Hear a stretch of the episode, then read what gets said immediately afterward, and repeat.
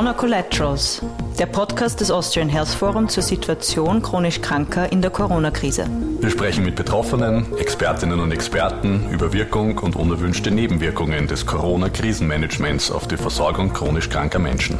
Und über die Konsequenzen für unser Gesundheitssystem, Lösungsszenarien und Best Practice.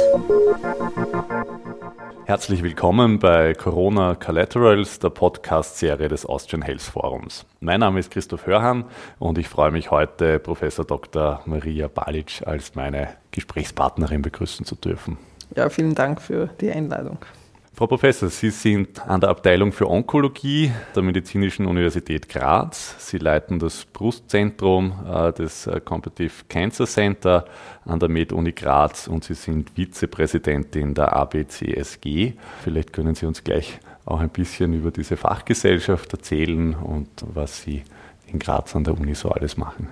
An der Uni eben in diesen Positionen bin ich an der äh, Abteilung, aber auch darüber hinaus quasi hauptverantwortlich für die Versorgung von Brustkrebspatientinnen interdisziplinär aber sonst in der Betreuung von allen Patienten mit, mit soliden Tumoren eingebunden, äh, die bei uns auf der Abteilung behandelt werden und dadurch natürlich auch breitflächigere Erfahrung, nicht nur spezifisch für Brustkrebs. Und hinsichtlich der ABCSG, es ist eine Studiengruppe, eine akademische Gruppe, die halt über Österreich weit in die Welt bekannt wurde durch Etablierung von neuen Behandlungsformen von Brustkrebspatientinnen und eben federführend in nationalen, aber auch internationalen klinischen klinischen Studien eingebunden ist. Damit haben Sie ja ganz viele Berührungspunkte zum Thema Corona und dieser Pandemie, wissenschaftlich, in der medizinischen Praxis, wahrscheinlich auch ganz persönlich durch viele Patientengeschichten. Wie haben Sie denn diese letzten gut 13 Monate erlebt? Ja, begonnen hat es bei mir auch schon gleich in der ersten Welle, äh, gleich zu Beginn mit persönlicher Betroffenheit. Äh, ich war selbst an äh, Covid erkrankt und wir haben äh, im Zuge dessen auch in der Abteilung einen Ausbruch gehabt was uns sicher sehr früh zu Beginn geprägt hat, wo wir mit allen unterschiedlichen Formen von Covid konfrontiert waren, was dann natürlich die persönliche Erfahrung sehr stark ausmacht. Als Selbstbetroffene mit einem nach der Definition mittleren Schweregrad habe ich es nicht ganz so mild erlebt äh, und habe auch lange gebraucht, mich körperlich wirklich gut zu erholen, weil ja im Gesundheitswesen ja nicht ganz leicht ist, dass man äh, verschont wird, vor allem eben in der Pandemie Zeit, weil unsere Gesundheitsberufe sehr stark natürlich von dem äh, betroffen sind und von den Zusatzaufgaben, die äh, jetzt auf uns herangekommen sind. Persönliche Erfahrung äh, mit den Patienten war zu Beginn eher schlecht, als sich dann über die Zeit herausgestellt hat, weil bei uns im, im, ersten Anlauf einige schwer kranke Patienten auch durch Covid betroffen sind und dadurch auch eine Verschiebung in der Mortalität gesehen werden konnte. Also einige unserer frühen Patienten, aber wir sprechen von wenigen Patienten jetzt, die zu Beginn betroffen äh, wurden, sind auch daran gestorben. Man hat auch zusehen können, wie schnell die Erkrankung kippen kann, von asymptomatisch bis wirklich äh, schweren Lungenversagen. Und komplette Umstellung im Alltag. Die Station wurde gleich zu einer Quarantänestation, bis wir dann auch geschafft haben, die Station frei zu bekommen von den Covid-Patienten. Und dann natürlich die ganze Planung, wie kann man äh, sicherstellen, dass unsere Patienten die adäquate Versorgung bekommen, aber trotzdem äh, unter sichersten Bedingungen. Wir haben im ersten Anlauf sehr viel gelernt. Viel ist ja stillgelegt worden, damit man Covid-Versorgung äh, gewährleisten kann. Patienten wurden verschoben, nur wirklich die notwendigsten äh, Chemotherapien in den ersten Wochen durchgeführt, aber dann über die nächsten Monate natürlich hochgefahren, die Versorgung wieder von den Krebspatienten normalisiert aber auf hohe Kosten. Also organisatorischer Aufwand, damit das funktioniert, ist natürlich nicht vergleichbar mit dem, wie es vorher war. Ja, ich kann mir vorstellen, das müssen ganz schwierige Wochen gewesen sein. Sie waren selbst betroffen, Sie sind gleichzeitig im engen Kontakt mit vielen immunsupprimierten Patientinnen gewesen. Was waren denn da so die, äh, vielleicht auch die dunkelsten Stunden oder die schwierigsten Momente für Sie? Also Sie sprechen es äh, genau, das war ja wirklich ein sehr enges Fenster, wo noch nicht sicher war, dass ich auch selbst betroffen war, wo ich auch noch gearbeitet habe und dann zurückgespielt habe, wen habe ich angesteckt, war ich für irgendwen auch die Gefährdung. Ja, in, in diesen ursprünglichen Zeiten hat man ja auch nicht ganz die Ketten äh, verfolgen können, aber das, was wir gelernt haben und das auch sehr schnell ist, dass wieder äh, dieser entsprechende Schutz, Mundschutz, Schutzausrüstung und Maßnahmen wirklich wirksam sind, weil wir danach auch äh, keine Ausbrüche mehr gehabt haben. Also wir haben es erfolgreich äh, geschafft, wirklich einzeln, also durch Testen, durch Maßnahmen und durch Kontaktreduktionen, also durch entsprechend bekannte Maßnahmen, dass wir zwar einzelne Angestellte und auch Patienten dann identifizieren konnten, die betroffen waren, aber sofort dann auch entsprechend in die Quarantäne geschickt haben und so hat es dann auch keine Ausbrüche mehr gegeben. Was war denn so die Patientenperspektive in dieser Zeit? Ich erinnere mich, äh, wir haben ja alle sehr wenig gewusst. Es war sicherlich auch sehr schwierig da, Patienten zu beruhigen und äh, gleichzeitig richtig äh, zu informieren. Wir haben natürlich in den ersten Wochen sehr viel Telearbeit äh, gemacht, äh, Telefonkontakte gehabt, äh, von dem vollsten Verständnis der Patienten, dass man vorübergehend auch teilweise die Behandlung aussetzt, bis zu den Beschwerden, dass es gar nicht auf Verständnis gestoßen hat und da haben wir dann entsprechend auch reagieren müssen. Wie gesagt, wir haben aber sehr schnell wieder begonnen, das System hochzufahren. Da gibt es ja auch einige Studiendaten aus diesen Zeiten, wo man man gemerkt hat, also durch Screening wurde komplett runtergefahren. Die Diagnose neuer Erkrankungen nicht nur in Österreich, sondern weltweit, zum Beispiel äh, in Brustkrebs, war auf die Hälfte oder noch mehr reduziert und erst dann in den nächsten äh, Monaten wieder steigend. Es war wirklich wichtig, so dass es nicht das einzige Gesundheitsproblem bleibt, weil Patienten trotzdem krank werden und behandelt werden sollen.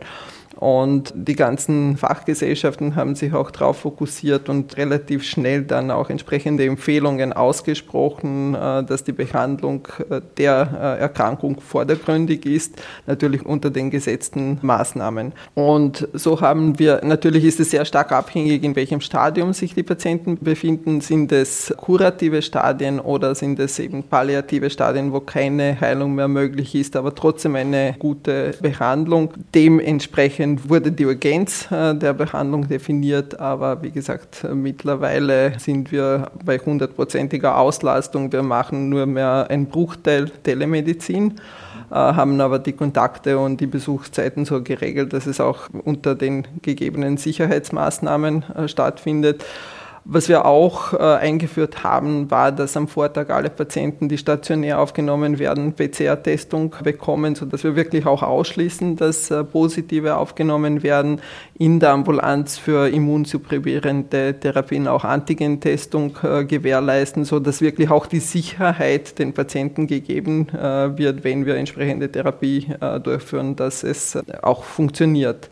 Darüber hinaus, seitdem jetzt auch die Impfung äh, funktioniert, sind wir natürlich froh drüber, wenn auch relativ wenige Daten äh, zur Verfügung stehen aus den klinischen Studien, aber wir sollten uns alle bemühen, auch entsprechende Evidenz zu generieren. Aber wir waren äh, froh, dass wir jetzt schon 500 Patienten impfen konnten und noch weitere Pläne sind auch beabsichtigt, dass wir noch weitere Patienten bei uns impfen und hoffen natürlich auch, dass im niedergelassenen Bereich entsprechend jetzt die Durchimpfung schneller funktioniert und dass mhm. hoffentlich wirklich in den nächsten Wochen dann die Mehrheit der Patienten auch die Impfung bekommt, mhm. weil es doch sinnvoll ist. Bleiben wir vielleicht noch ganz kurz bei den Auswirkungen von verzögerten Therapien. Können Sie das quantifizieren? Es gibt ja einige Studien weltweit. Gibt es da auch schon Daten und Zahlen für Österreich? Also äh, mir sind jetzt keine, keine Daten bekannt und da hat, glaube ich, auch Österreich Nachholbedarf, wirklich die Evidenz zu generieren, was, äh, was bewirkt die, die aktuelle Pandemie. Das, was wir wissen, und diese Daten gibt es eben, wie viel war die äh, Screening Reduktion, wie viel weniger Untersuchungen gemacht wurden, wie die verschoben wurden.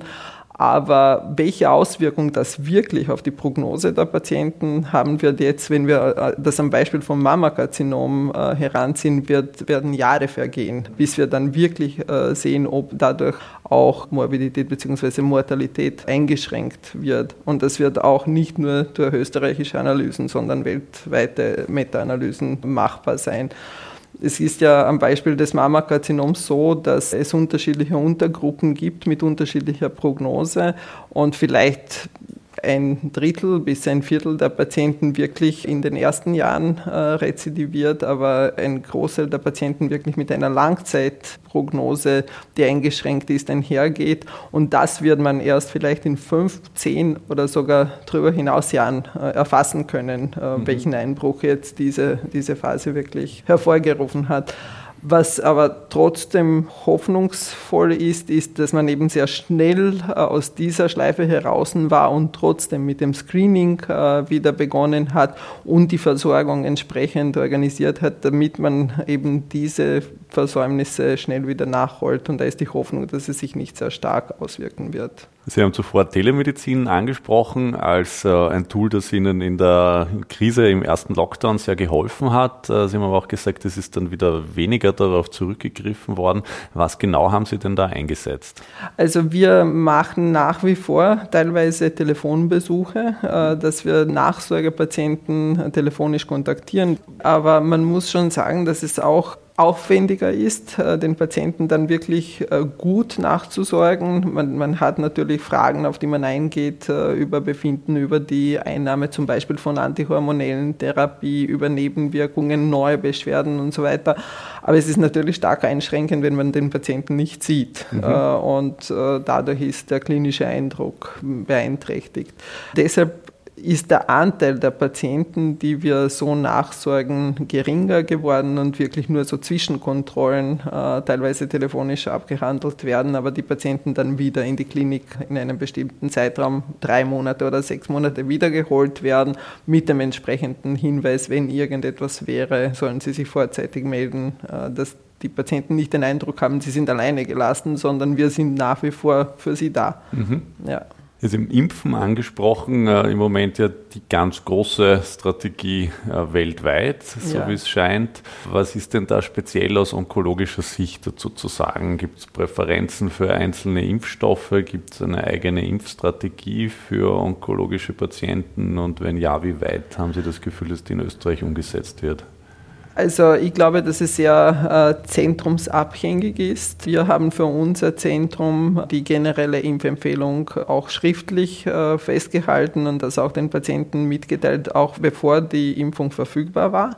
Und ab dem Moment, wo es auch organisierbar war, das ist natürlich auch Kostenträger bzw. Trägerabhängig, wie es organisiert wurde. Wir waren glücklich, dass wir die Impfstraße in der KGS dazu verwenden konnten, weil natürlich die Aufsicht und äh, der organisatorische Aufwand schon besteht. Es wäre viel zu aufwendig gewesen, das innerhalb der Ambulanz äh, gewähr zu leisten. Also wir haben Impftage organisiert und dann auch viele an Patienten an einem Tag impfen können.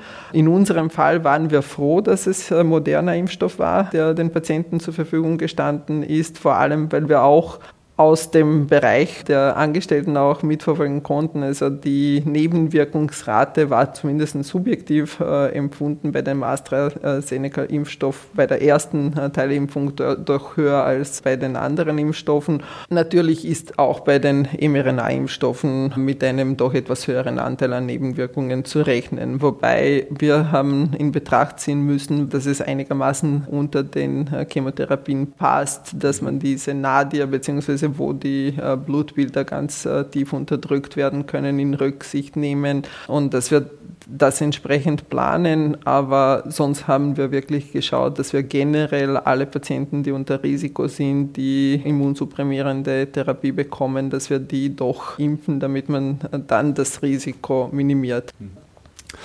Äh, Sie haben ganz kurz auch das äh, Impfen von Mitarbeitern angesprochen. Das ist ja auch eine große Diskussion. Auch da gibt es ja keine hundertprozentige Durchimpfungsrate oder Impfbereitschaft, teilweise anscheinend weit darunter. Wären Sie dafür die Einführung einer Impfpflicht für medizinisches Personal, um äh, Patienten zu schützen?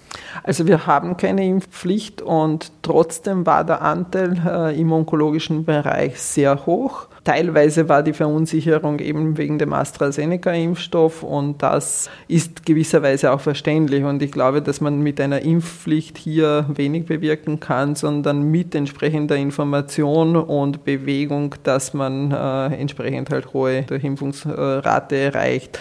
Ich glaube, dass wir momentan im klinischen Bereich sehr gut diesbezüglich stehen. Also nur die wenigsten haben wirklich auch letztendlich die Impfung abgelehnt. Das, was spruchreif ist, ist natürlich, dass man es entsprechend plant, weil wenn an einem Tag alle Mitarbeiter geimpft werden und dann äh, ausfallen, dann ist es nicht besonders leicht, den Betrieb aufrechtzuerhalten. Ja, das war ja ein, ja. ein, ein Beispiel, wo wir dann alle ein bisschen auch von, von Graz gelernt haben. Ja. Und es gab ja wohl viele solche Lernkurven im Laufe der letzten 13 Monate. Wenn Sie von dieser ersten Welle jetzt den Bogen spannen bis heute, wo wir ja wieder diskutieren, dass äh, Intensivbetten knapp werden, dass es äh, wieder zu einer ganz problematischen dritten Welle kommt. Was sind denn so die Lernkurven dazwischen, beziehungsweise welche haben wir vielleicht auch nicht genommen? Welche Lernmöglichkeit, um jetzt wieder vor solchen Problemen zu stehen? Also ich würde sagen, dass wir im klinischen Bereich fast alles, was wir gelernt haben, auch schon sehr gut umgesetzt haben. Und ich könnte mir jetzt nicht vorstellen, dass wir darüber hinaus noch mehr brauchen, um die Sicherheit für die Patienten und für die Mitarbeiter noch höher zu halten. Also wichtig ist Testen, wichtig ist eben die, die Impfungen zu empfehlen.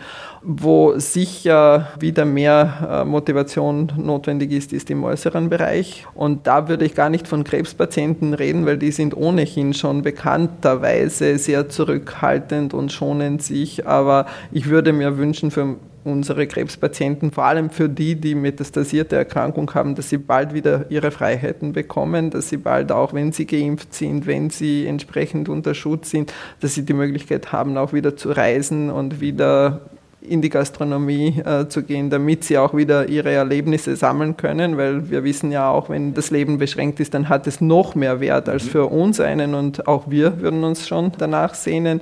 Also ich glaube, das, was, was schon wirklich wieder notwendiger wäre, auch in der breiten Öffentlichkeit, dass mehr Verständnis wirklich wieder dafür da ist, dass es eine ernsthafte Erkrankung ist, dass das nichts äh, mit Verschwörungstheorien äh, zu tun hat, die Politiker könnten natürlich granulierter und differenzierter zugehen, nicht nur wegen den Patienten und chronisch Kranken, sondern auch wegen dem Gesundheitspersonal, wenn wir das äh, als Beispiel nehmen, weil man muss sich überlegen, es ist schon mehr als ein Jahr, wo Gesundheitswesen wirklich Höchstleistung bringt und das aber über 150 Prozent von dem, was üblich war und man braucht auch Urlaub und Erholung und Urlaub und Erholung geht nur, wenn man verreisen darf. Man muss aus der eigenen Umgebung raus, um wirklich entsprechend wieder Kräfte zu sammeln und wieder vollen Einsatz äh, bringen zu können. Und das ist, glaube ich, etwas, was wirklich jetzt für Gesundheitswesen wichtig wäre, weil das Personal schon geimpft ist, das Umfeld ist entsprechend höchst geschützt. Und da glaube ich schon, dass man über diesen Datenschutz äh, drüber hinausschauen sollte und wirklich gezielt den Gruppen ermöglichen sollte, mhm. äh, auch, dass sie diese Entspannung wieder bekommen können. Das heißt, Sie treten für sowas wie einen grünen Pass ein, dass äh, geimpfte Personen dann Reisefreiheit und weniger Einschränkungen haben? Ja, ich trete auch für gezielte Maßnahmen ein. Mhm. Also man kann nicht mehr nur alles als eine sehen. Mhm. Es gibt so viele unterschiedliche Berufe, so viele unterschiedliche Krankheitsbilder. So, also man muss äh, das Problem differenziert sehen. Ich sehe natürlich auch die Jugend differenziert und kann es sehr gut verstehen, dass die auch Freiheit braucht und ihre sozialen Kontakte, weil nur so können wir eine gesunde Zukunftsjugend wirklich auch garantieren, die dann auch für eine gesündere Welt sich einsetzen kann. Ja. Das heißt, äh, es sollte weniger um, um, um regionale, sondern eher um, um personenbezogene Regeln und Einschränkungen gehen? Man kann es personenbezogen oder individualisierter bezeichnen, ja. Und, und Testen und Maßnahmen sind dazu da, dass man wirklich Risiken minimiert und nicht Freiheit einschränkt. Mhm. Ja.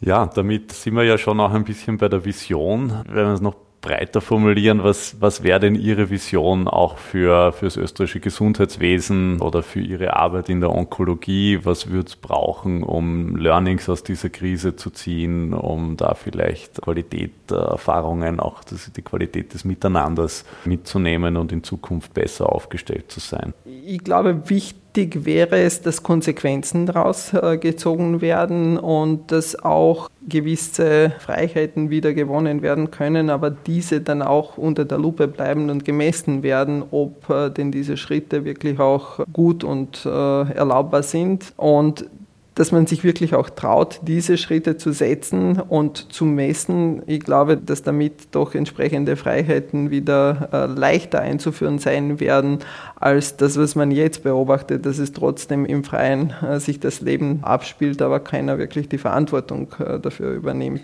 Also nur so, wenn man dieses Bewusstsein stärkt, wird es, glaube ich, auch zunehmend möglich sein, dass eine gewisse Normalität, wie auch immer die sein wird, dann wieder einkehrt. Mhm.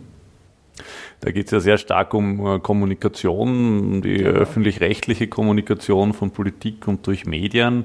Was kommen denn da bei Ihnen für Botschaften an? Wir hatten ja am Anfang sehr hohe Compliance im letzten März, äh, April, Mai. Heute hört man immer wieder auch schon von Politikern, dass härtere Maßnahmen gar nicht mehr möglich sind, dass da die Angst mitschwingt, dass äh, sie nicht eingehalten werden, nicht mehr durchsetzbar sind.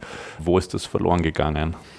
Also ich, ich glaube, dass, dass, dass man gar nicht einen Grund nennen kann. Also das, was ich mir wünschen würde, ist wieder, dass man so gewisserweise an gemeinsamen Zielen arbeitet. Wofür äh, macht man das alles? Es kann ja nicht nur um die Intensivbetten gehen, aber natürlich geht es auch um die. Aber trotzdem, dass man wieder ein Stückchen äh, an der Empathie der Bevölkerung arbeitet und nicht nur an diesem Misstrauen. Äh, es ist derzeit überhaupt keine leichte Aufgabe in der Politik zu sein. Aber man muss sich, glaube ich, auch trauen, äh, gewisse Entscheidungen zu treffen und dann auch die Verantwortung zu übernehmen. Ja, wir haben jetzt die Schulen offen gelassen und messen und schauen und erlauben es aber trotzdem noch. Und eines muss man schon sagen, wenn man jetzt unter den Ländern Vergleiche zieht, dann sind die Strategien sehr unterschiedlich. Zum Beispiel in meinem Heimatland Kroatien wird wenig getestet und die Positivitätsrate ist bei 30 Prozent. In Österreich liegt sie ja nach wie vor bei 1, 2 Prozent. Jetzt, wo sehr viel getestet wird und natürlich hat man dann auch äh, entsprechend hohe Zahlen von negativen Tests, aber auch von positiven. Aber das soll nicht beunruhigen, sondern wirklich um konkrete Maßnahmen äh, zu erlauben, ausgenutzt werden.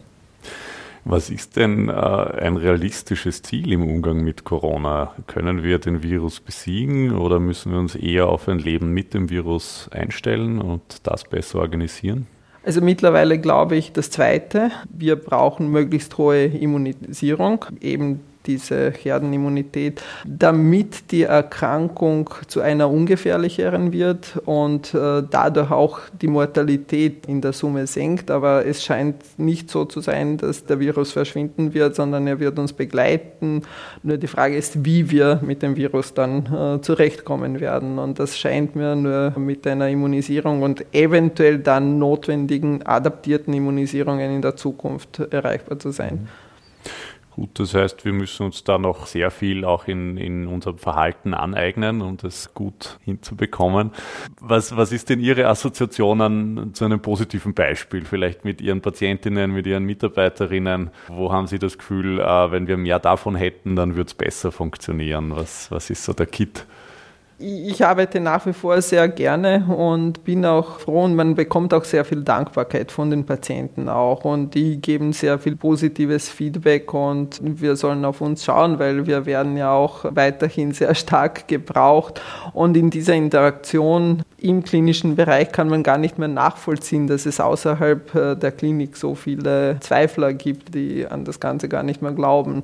Natürlich, das Problem ist, dass man halt irgendwann einmal mit den Kräften erschöpft wird, aber eine, zwei Wochen Urlaub und das ist alles schon wieder vorbei und man kann dann, äh, dann wieder arbeiten. Ich glaube, da sollen wir uns Konzepte überlegen, wie können wir genau das gewährleisten, weil die Arbeit an sich mit den Patienten ist nach wie vor sehr spannend und man kann auch im onkologischen Bereich immer mehr erreichen und es wäre schade, wenn wir nicht das weiterhin machen könnten. Zum Abschluss, was wäre Ihr Leitgedanke, Ihre Botschaft an Patientinnen, aber äh, vielleicht auch an die Politik für die nächsten Wochen in dieser Krise? Impfung ist wesentlich, also möglichst äh, schnell, möglichst hohen Anteil an Population durchimpfen, damit auch an potenzielle Erkrankten, aber auch an Erkrankten, die wir vielleicht nicht äh, bereits geimpft haben. Die Bereitschaft ist insgesamt sehr groß und dann, wenn wir das erreicht haben, dann stückweise zunehmend eben die Freiheiten zu gewinnen an die Patienten. Sie sollen so bleiben, wie sie sind. Es kommen wirklich sehr wenige Probleme an sich. Also die meisten ziehen mit und für die Patienten würde ich mir wirklich zunehmend mehr Freiheit wünschen, weil vor allem für die metastasierten Patienten äh, die Zeit begrenzt ist und damit wäre ein großes Stück an Lebensqualität wieder getan.